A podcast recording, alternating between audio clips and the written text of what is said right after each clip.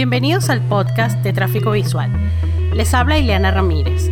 Casi cumpliendo la primera parte de 2022, estrenamos una nueva serie y nos contenta que sea con una conversación que sostuve con Ana Lenzo. Ana es artista visual radicada en Berlín su obra abarca distintos medios y formatos como el video, la fotografía, el ensamblaje, la escultura y también un trabajo editorial que ha destacado por su intensa investigación vinculada a problemas globales como la explotación ilegal de recursos naturales, especialmente el oro, el petróleo, el coltán. Ana realiza instalaciones a partir de objetos encontrados, Incorpora la precariedad y la improvisación como condiciones estéticas y políticas que reflexionan acerca del ámbito de lo social, la economía y la ecología a partir de intercambios interpersonales con activistas ambientales. No perdimos la oportunidad para hablar acerca de Matt Rush, su reciente exposición en Ghana. También nos contó de sus recuerdos en la escena artística venezolana, su paso por la Escuela de Arte de Armando Reverón y su experiencia con el performance y los festivales que se organizaban en Caracas.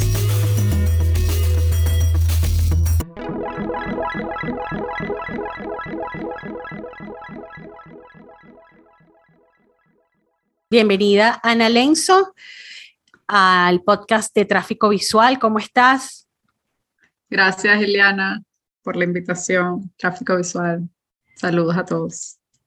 Sí, teníamos, bueno, mucho tiempo tratando de coordinar este encuentro virtual porque, bueno, he venido siguiendo todo lo que has hecho eh, durante los últimos años, bueno, a lo largo de tu carrera, pero especialmente estos últimos años que, que has trabajado ciertos temas con mucho ahínco en tu investigación y recientemente, bueno, hubo algo que fue así que me, me llamó mucho la atención y fue cuando te dije, vamos a, vamos a conversar porque creo que ya es el momento. Y, y se trata de tu exposición más reciente en Ghana. La exposición se llama, una exposición individual que se llama Matt Rush y dice Existing Otherwise, The Future of Coexistence. Entonces, bueno, bienvenida Ana. Te voy a presentar rápidamente. Eh, Ana Lenzo, para los que no la conocen, eh, es de Caracas, Venezuela.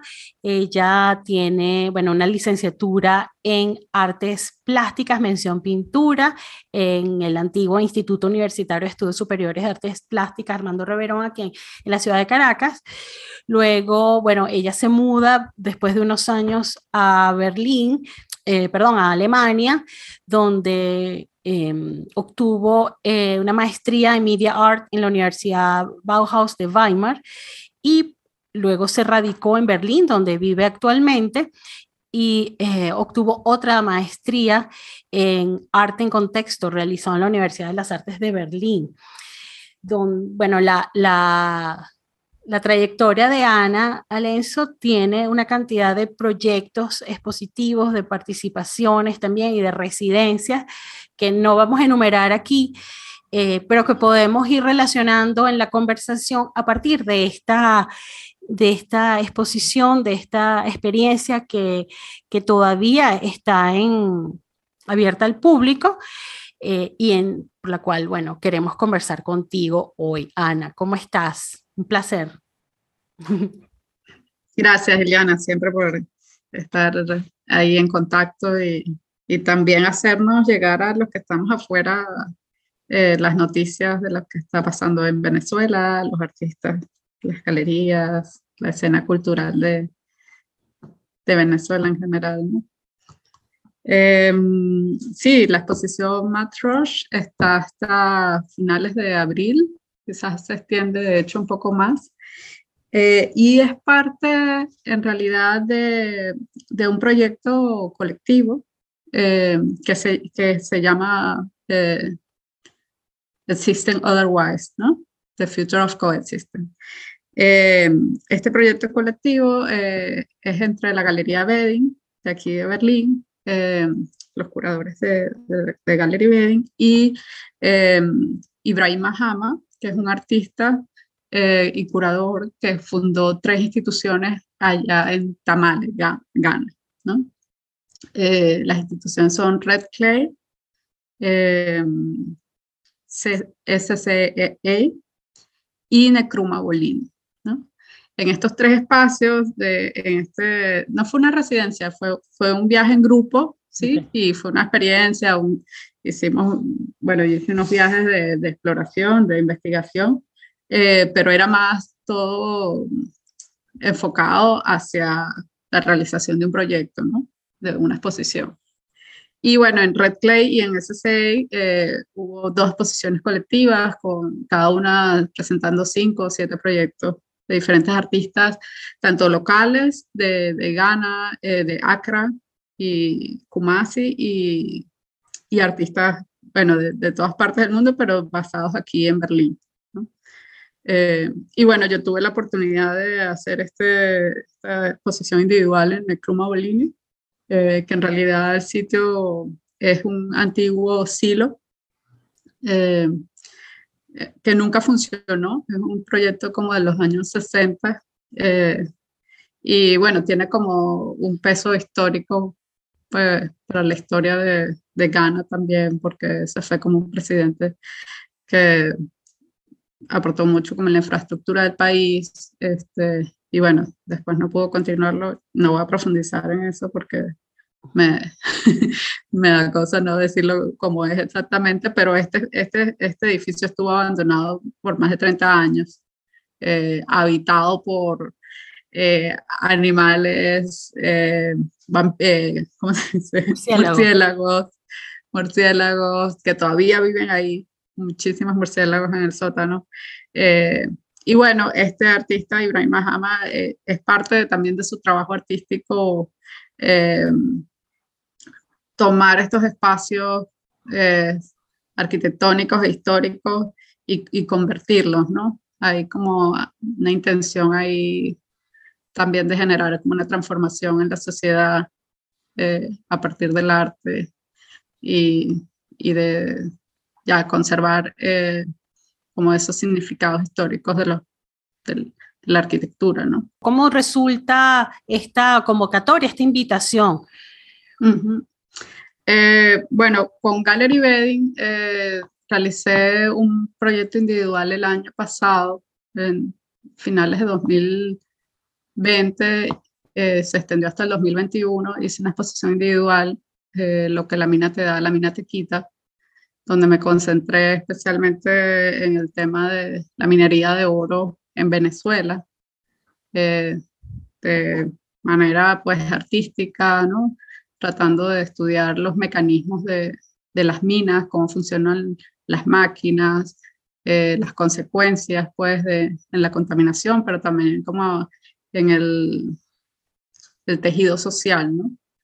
Eh, y bueno, eh, Ibrahim Mahama eh, es parte también, es curador también de Gallery Bay. Este año eh, tiene como una colaboración y bueno, inmediatamente que nos conocimos, este, tuvimos mucho eh, intercambio, pues, por su trabajo artístico también, los materiales que trabajamos, hay ciertas temáticas que, que nos pudimos encontrar fácilmente. Y bueno, surgió, ellos ya estaban hablando sobre este proyecto colectivo, ¿no? De intercambio. Eh, existen otherwise, es como buscar maneras de, de existir de otra forma. Eh, una de las bases, yo creo, del, del proyecto o de esta idea es eh, el arte también como una herramienta de transformación que nos puede ayudar a, cambiar nuestra manera de ver el mundo, ¿no? No vamos a decir que el, el, arte va a cambiar el mundo, porque sabemos que quizás es muy idealista, pero sí nos puede ayudar a ver las cosas desde otra perspectiva, ¿no?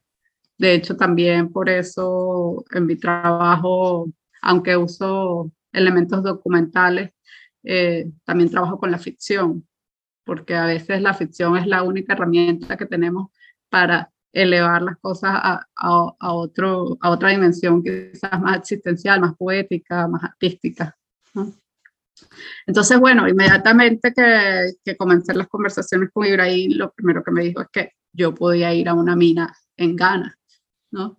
porque yo hablaba de que ir a una mina en Venezuela, pues quizás es, un riesgo muy grande, porque en el momento lo consideré y lo, lo hablé con mis colaboradores allá y pues era como eh, casi imposible, ¿no?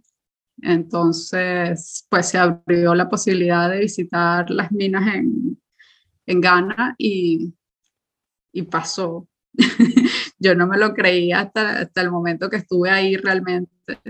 Eh, fue una experiencia bastante significativa. En verdad, eh, bueno, necesitaba yo también como corroborar con mis propios ojos todo esto que yo había estudiado tanto, que a pesar de que me, yo me, me, enfoqué en principio en el tema de Venezuela, ¿no? en cómo funcionan las minas allá, eh, bueno, hay muchas similaridades, o sea, es muy similar, ¿no? cómo funciona la mina, lo que pasa, los, el mercurio, cómo se usa, las, las coloraciones en la tierra, eh, las maquinarias, es muy similar, yo creo que a nivel global, ¿no? ese tipo de minería semi-industrial, artesanal, ¿no?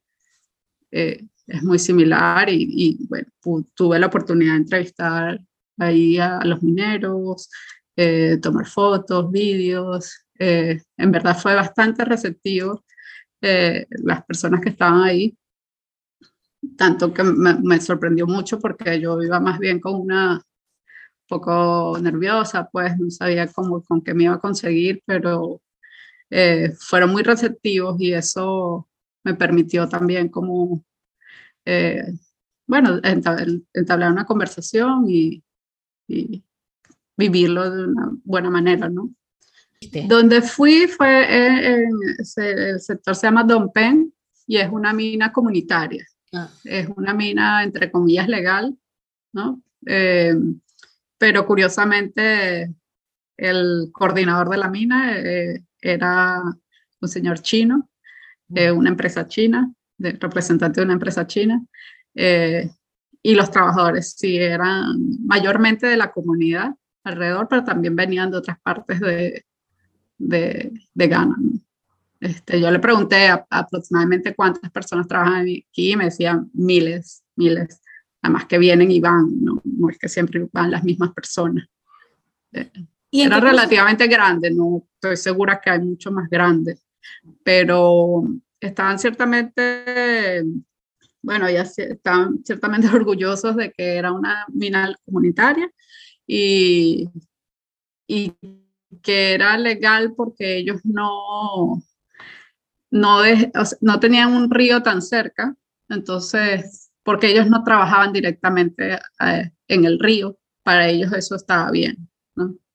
A pesar de que, por supuesto, se, había una selva muy preciosa alrededor, estaba todo destruido y, esa, la contaminación del mercurio en el agua destruye la tierra también, los sedimentos, ¿no?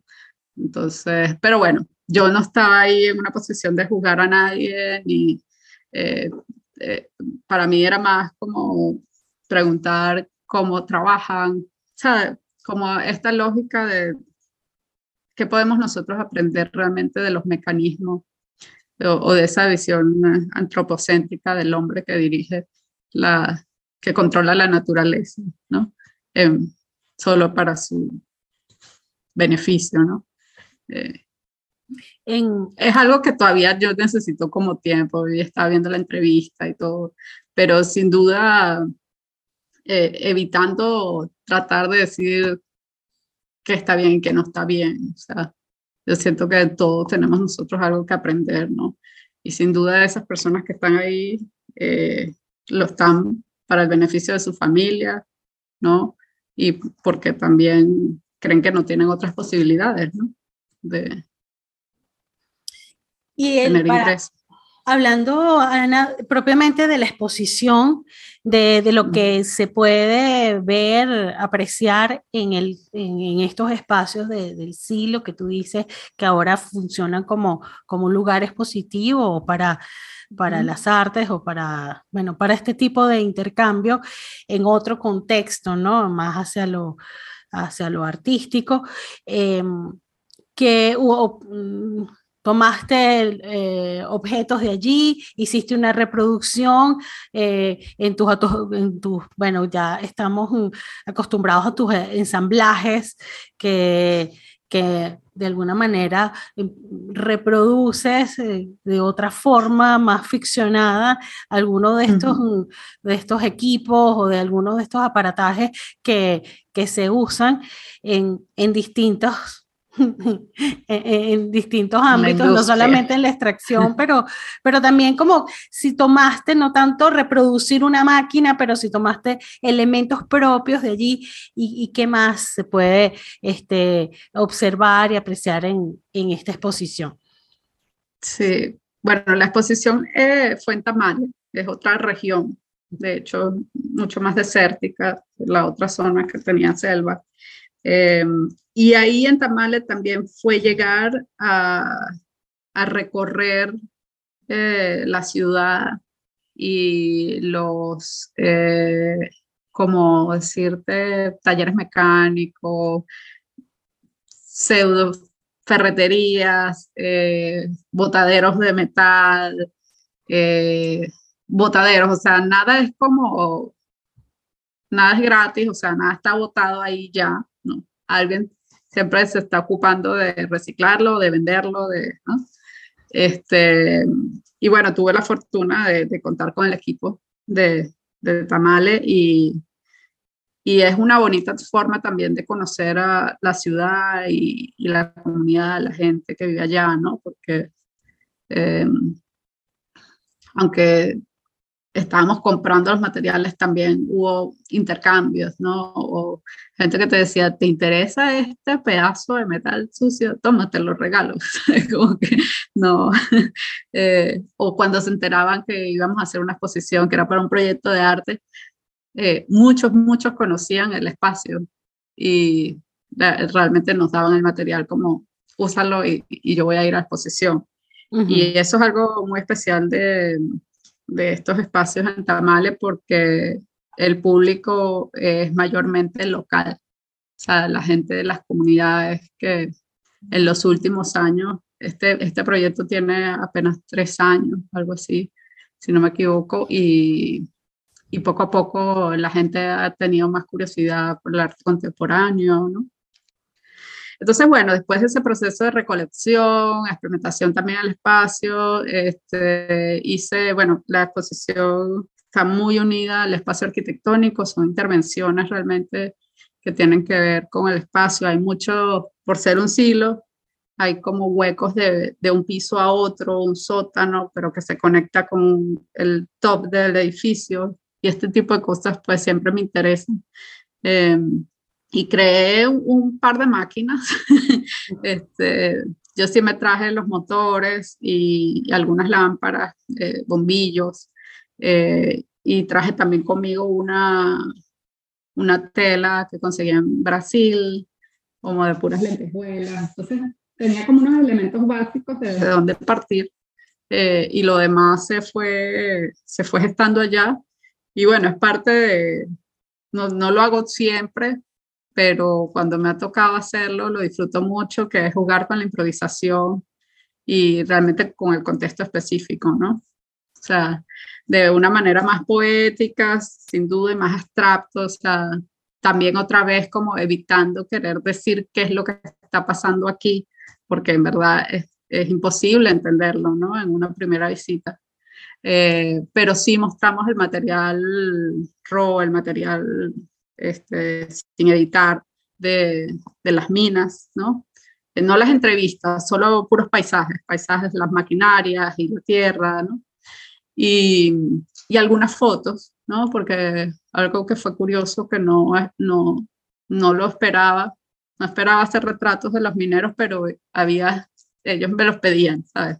Muchas personas me dijeron, tómame fotos, tómame fotos, o querían fotos conmigo también. Y, bueno, en eso también fue, salieron un par de fotos que eh, difícil no, no decir, sí, las podemos mostrar, aunque nunca ha sido como el foco de mi trabajo. Este, sí, los mineros en, en, todo caso son la primera línea de, de, las personas que están afectadas por la minería, ¿no? Y aunque se podría juzgar rápidamente, eh, también te podrías preocupar rápidamente de decir, esta persona están arriesgando su vida directamente por esto, ¿no? Eh, pero bueno, no me quiero concentrar en esta cuestión moral eh, de victimizar o ser víctima, ¿no? Eh, en todo caso, lo que estaba buscando en la exposición era, era dar, generar una experiencia, ¿no? Para las personas que están allá. Y, y la recepción fue bastante positiva porque eh, bueno, las mismas personas sabían mucho del tema, se identificaban, siempre de algún familiar o personas que me ayudaron hasta con motores allá me decían, ah, yo construí una vez una máquina de estas para romper las piedras en una mina, ¿no? Entonces, eh, no, había, no era necesario realmente explicar mucho, ¿no?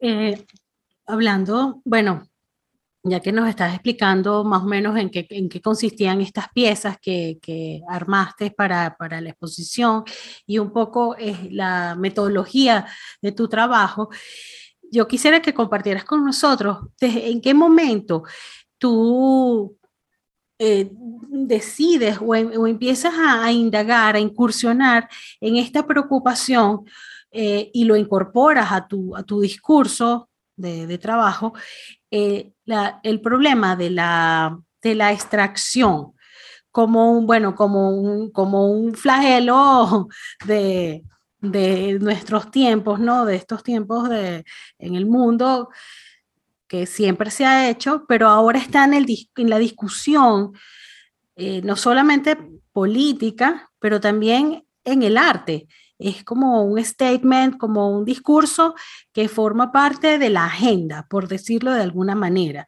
ya sea por, por la ola del estudio del antropoceno y ahora otro, vamos a otros análisis filosóficos, pero está allí el cambio climático, el riesgo de, bueno, de, acabar con, con, con el medio ambiente o inclusive la sobrevivencia de, de los, de los habitantes en cierto sector. Y eso tiene unas, por supuesto, unas ramificaciones que, bueno, que van hacia lo político, van hacia lo social, hablas tú de temas morales o éticos, pero en qué momento de, dentro de tu investigación, eh, ya después, un poco antes de irte de Venezuela o ya después que te vas de Venezuela, que eh, siempre no siempre, pero sí, sí percibo que en, tu búsqueda, ¿no?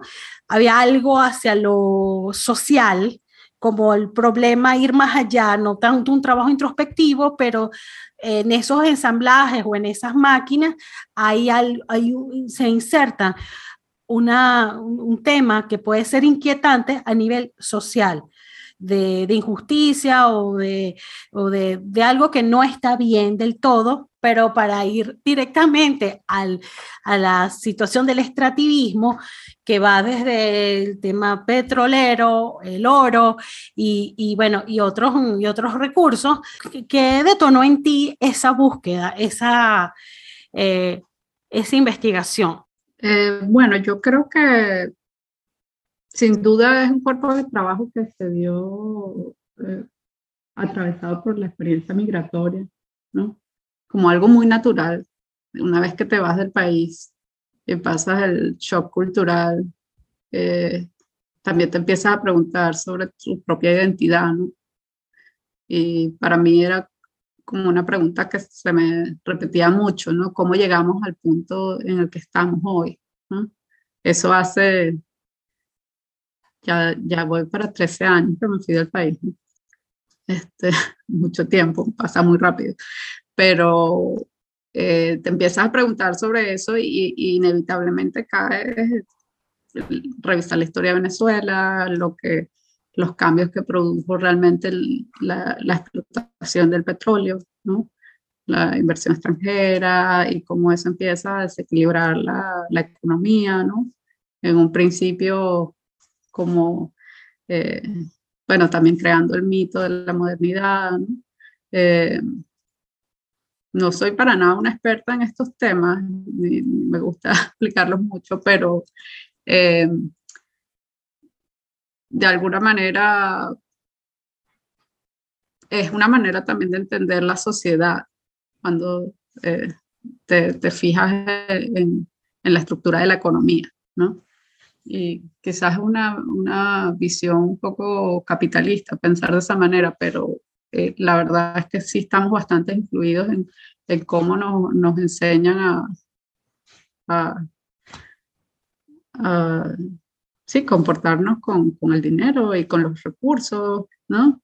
Esta idea en Venezuela de que siempre hemos sido un país rico porque tenemos petróleo, eh, eh, para mí siempre es, una paradoja, ¿no? Porque recuerdo, eh, bueno, que la, pobre, la pobreza es al fin una parte intrínseca de nuestra cultura que siempre está alrededor de nosotros, ¿no?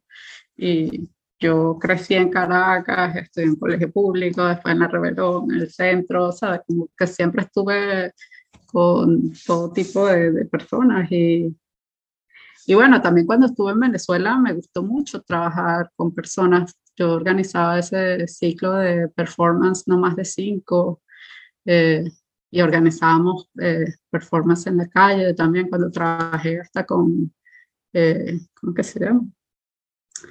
Bueno, con, eh, ayudaba ahí a hacer una cosa del Festival del Cuerpo y X, que sí, hay, hay una intención ahí de, de superar un poco también el ego del artista y, ver para afuera y, o dar algo, ¿no? O sea, yo siento que el arte, por una parte, es una herramienta de transformación eh, de, y transmutación, ¿no? De, lo de, de, todas estas problemáticas o esta sensación de incertidumbre, de precariedad, transformarlo en algo que también eh, tiene que ver con, con la belleza y con la humanidad y con otras verdades quizás más universales, ¿no? Pero por el otro lado también se trata de, de dar un regalo, ¿no? O sea, de, de dar una, darle algo a, a los, al público, al quien lo está viendo, ¿no? Entonces, quizás eso, de eso se trata lo que me estás diciendo, no sé, quizás me fui como por otra parte bueno, tú dices de, de, un regalo, tú dices de dar algo.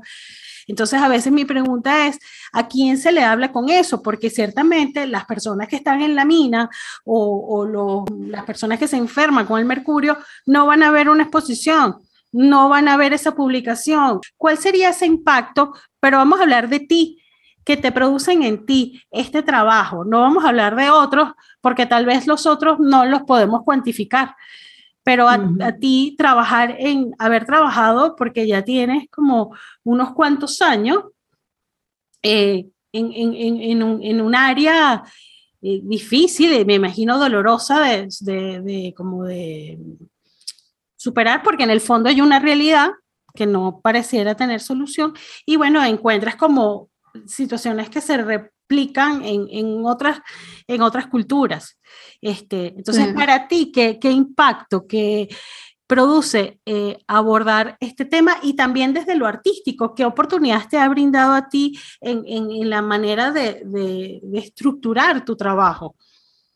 No sé si se entiende esa pregunta, perdona. Sí, sí, sí, está bien. Eh, mira, yo siento que sin duda siempre hay una necesidad personal de, trabajar con estos temas, ¿no? O sea, y por eso insisto que sí me atraviesa eh, ser venezolana eh, y como vivir de cerca lo, o, ser testigo de alguna manera de eh, nuestra historia reciente, ¿no? Sobre todo a nivel del tejido social, cultural, económico. O sea, solamente tratar de entender eso se vuelve algo muy abstracto. Y e, e, esta, este caos, esta destrucción, esta, abstracción eh, puede ser también un material artístico, no para aprovecharse de ello, sino precisamente para, y ahí es cuando yo hablo de transformación, a través del arte, de los materiales, de lo que pasa ahí cuando estás haciendo un trabajo, de eso que no puedes controlar, que no sabes tú mismo qué es, que quizás esa misma necesidad lo que nos empuja a los artistas a perseguir algo, a estar detrás de un tema o detrás de una forma, una masa. Ese conocimiento que, que, que se genera solo con el arte es lo que a mí me interesa y es en lo que de alguna manera tengo la esperanza de que para los otros también genere nuevas preguntas. Siempre lo digo, quizás solo la curiosidad, despertar la curiosidad en un tema, en una situación, en un lugar, ¿qué está pasando allá? ¿Qué tiene que ver esto conmigo? O sea, yo siempre creo que eso es como lo más importante, o sea, desde donde tú te conectas con, los, con el arte o con las situaciones, ¿no? Porque siempre es muy fácil decir, ah, eso es terrible que está pasando allá. Ah, es, pero resulta que todo está conectado. Yo siento que siempre casi todo está conectado. Y, y de alguna manera también haber viajado a otros sitios. Yo estuve en Chuquicamata, en Chile.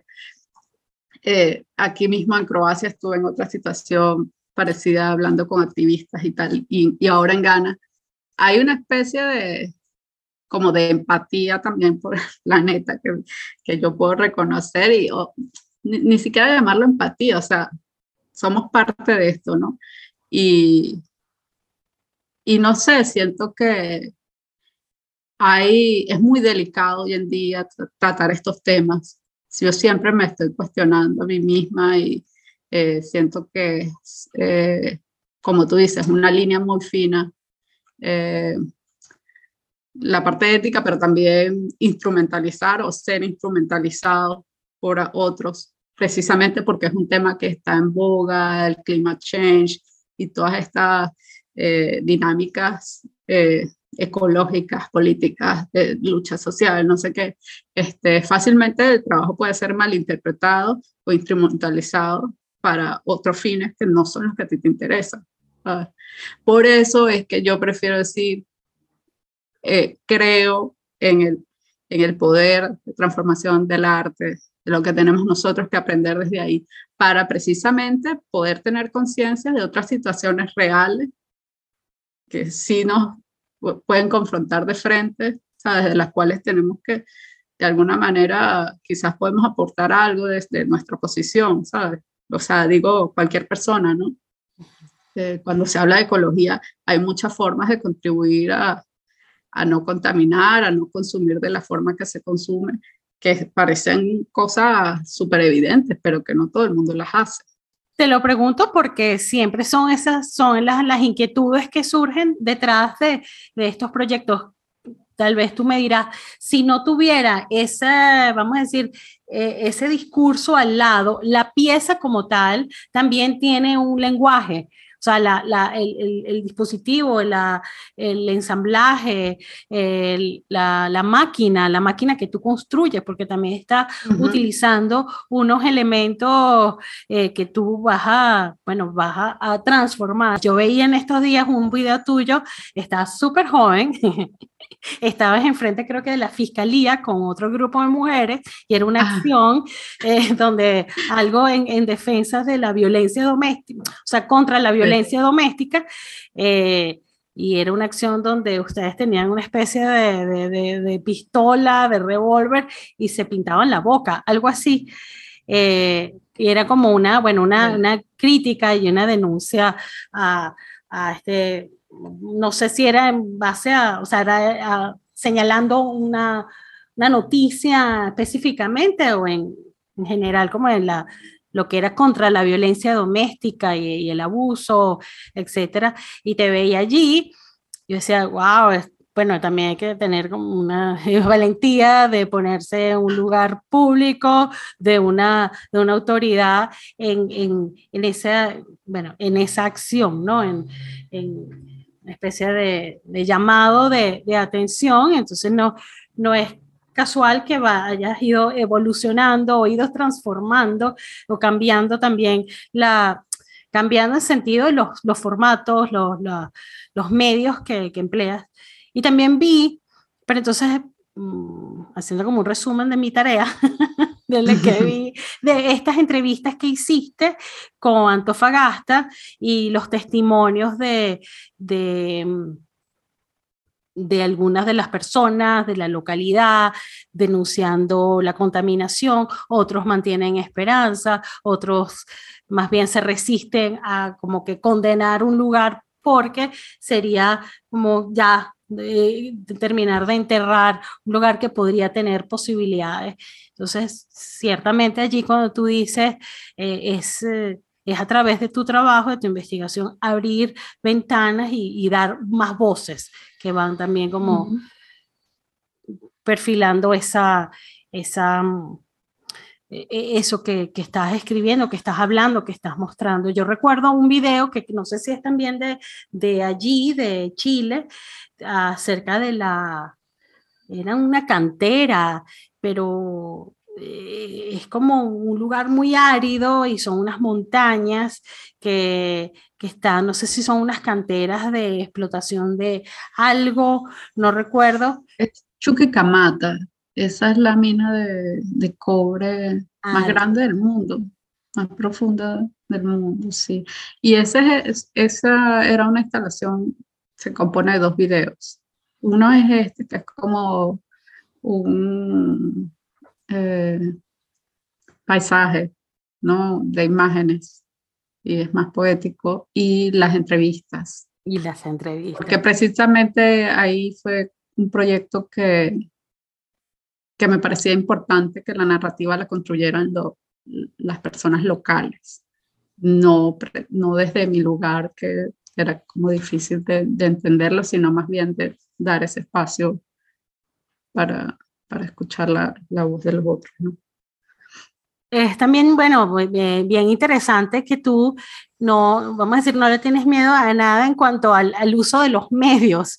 Sea, abarcas mm. una diversidad de formatos, video, eh, ensamblajes, construyes. Yo te conocí, fue, sabía de ti con, con los performance, pero o, como este ciclo de performance, pero después entonces con, con, todo lo que eran estas máquinas y estas especies de robots que, tú armabas, entonces ver cómo, cómo tienes esa libertad también es muy interesante al, momento de, de, armarte de, de, una pieza. Yo creo que es algo generacional también, ¿no? Yo creo que el arte hoy en día, eh, para bien o para mal, este, se han roto mucho de las fronteras ¿no? de, los medios y la experimentación. Yo recuerdo desde la Reverón, yo comencé estudiando pintura y mi tesis fue una escultura donde hacía performance. Y discutía con la profesora de pintura, me decían, el caso de Ana, y era el caso de la que pintaba, pero quería, pero yo, yo hice medios mixtos paralelos, pero nunca me lo aceptaron como otra, o sea, no me lo podían aceptar también como una eh, principal, así. Entonces era el caso, el caso de Ana, que quiere hacer todo. Pero sí, no sé, yo siento que hoy en día es algo, la mayoría, muchos artistas eh, son multidisciplinarios, ¿no? O sea, yo sí siento que manejo un lenguaje y la escultura siempre ha sido como muy importante, sobre todo en los últimos años es el medio donde me siento más cómodo, pero el video y la fotografía eh, son herramientas que me acompañan constantemente porque de hecho me ayudan a registrar momentos efímeros ¿no? o experiencias o hacer esta parte de las eh, entrevistas. ¿no? O sea, mucho del, del, proceso de hecho de investigación no lo ves en la obra final, ¿no? Y no me interesa necesariamente que se vea. O sea, es, eso es como parte de mi experiencia para poder eh, llegar a, lo que hago.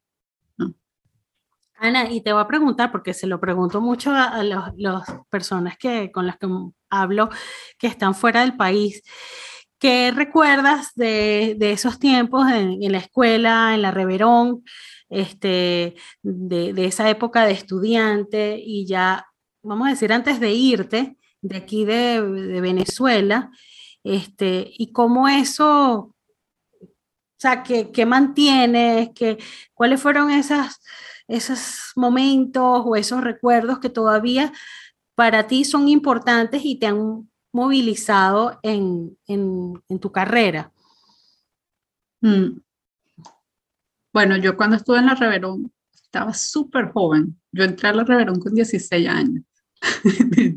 Era como, me, me, recuerdo que me llegó a pasar que me preguntaron en una clase, ¿tú con quién viniste? ¿Tú eres la hija de quién?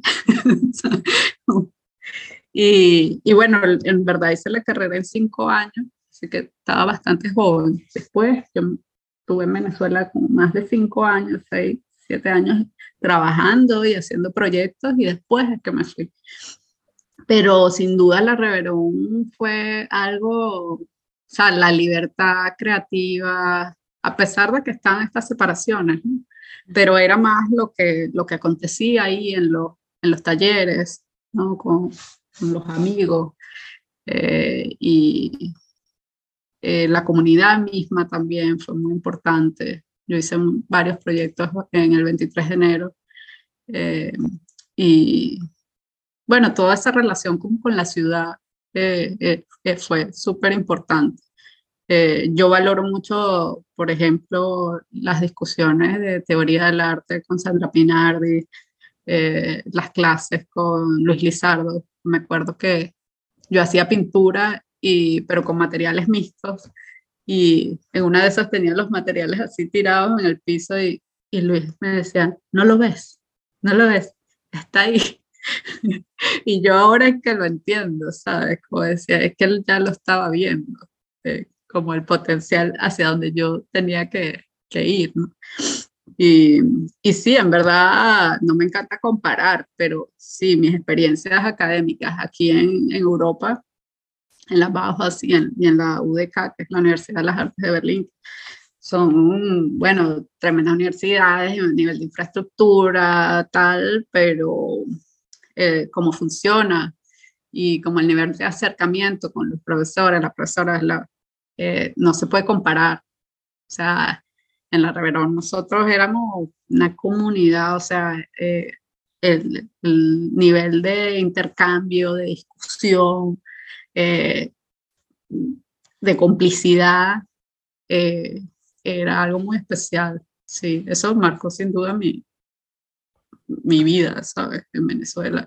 Después la ONG también, que en la ONG, bueno, fue como Nelson Carrillo nos abrió las puertas para hacer esta serie de, de performance y en estos días, bueno, ese año estaba sacando las cuentas, haciendo las listas y más de 60 artistas se presentaron ahí, de todas las generaciones, o sea, eh, y todo así a la voluntad y porque queríamos hacerlo, porque era necesario, porque eh, eso también fue como una manera bastante importante de, de vivir la comunidad, la escena cultural allá en Caracas.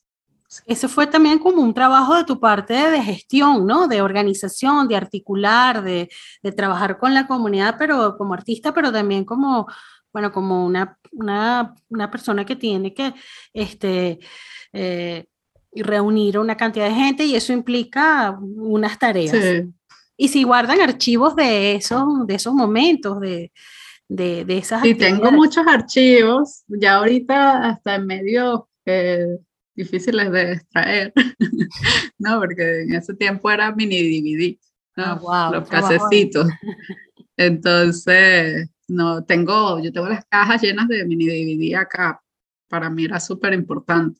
Eh, eso comenzó de forma muy orgánica. En ese momento estaban los de performanceología, estaba, eh, ahí se me van los nombres. Bueno, ellos estaban ahí, de vez, en cuando organizaban proyectos, charlas. Este, Ignacio estaba trabajando en la ONG y nos invitó a Martín Molinaro, que es un artista de Argentina, y a mí a hacer un workshop. Y para el, el comienzo del workshop hicimos un evento y funcionó tan bien que le dijimos a Nelson, vamos a hacerlo mensual. Y bueno, Martín no vivía en Venezuela, pero era como mi co-curador, ¿sabes? Como siempre me ayudaba a curar y abríamos, era como un open call, ¿sabes? Como abierto todo el tiempo, la gente podía mandar los proyectos y nosotros también, por supuesto, invitábamos a, a los artistas. Eh, pero como te digo, todo muy voluntario, me ayudaban el equipo de, bueno, Gil Sansón, Rolando Peña, eh, Marcos Mujica, eh, Alejandra Molina, o sea, los amigos que estaban cerca siempre por ahí echaban una mano y, y en verdad fue muy nutritivo, o sea, se llamaba no más de cinco, no más de cinco performances, de no más de cinco minutos, esa era como la estrategia, y lo hacíamos mensual, a veces trimestral y así, ¿no? Eh, y después de los performances hacíamos discusiones también. Entonces, mira, yo no sé, yo era joven y no, no me preocupaba mucho, trabajaba todo el tiempo y eh, bueno, lo disfrutas, ¿no? O sea, Debe haber sido muy, muy movida esa época, ¿no? O sea, la participación, eh, el hecho sí, bueno, ahí se presentó Ricardo Costi, Carlos, eh, tanta, bueno, Antonieta Sosa, Rolando Peña, eh, otros artistas internacionales. Eso fue 2000, 2005, 2007. Ok.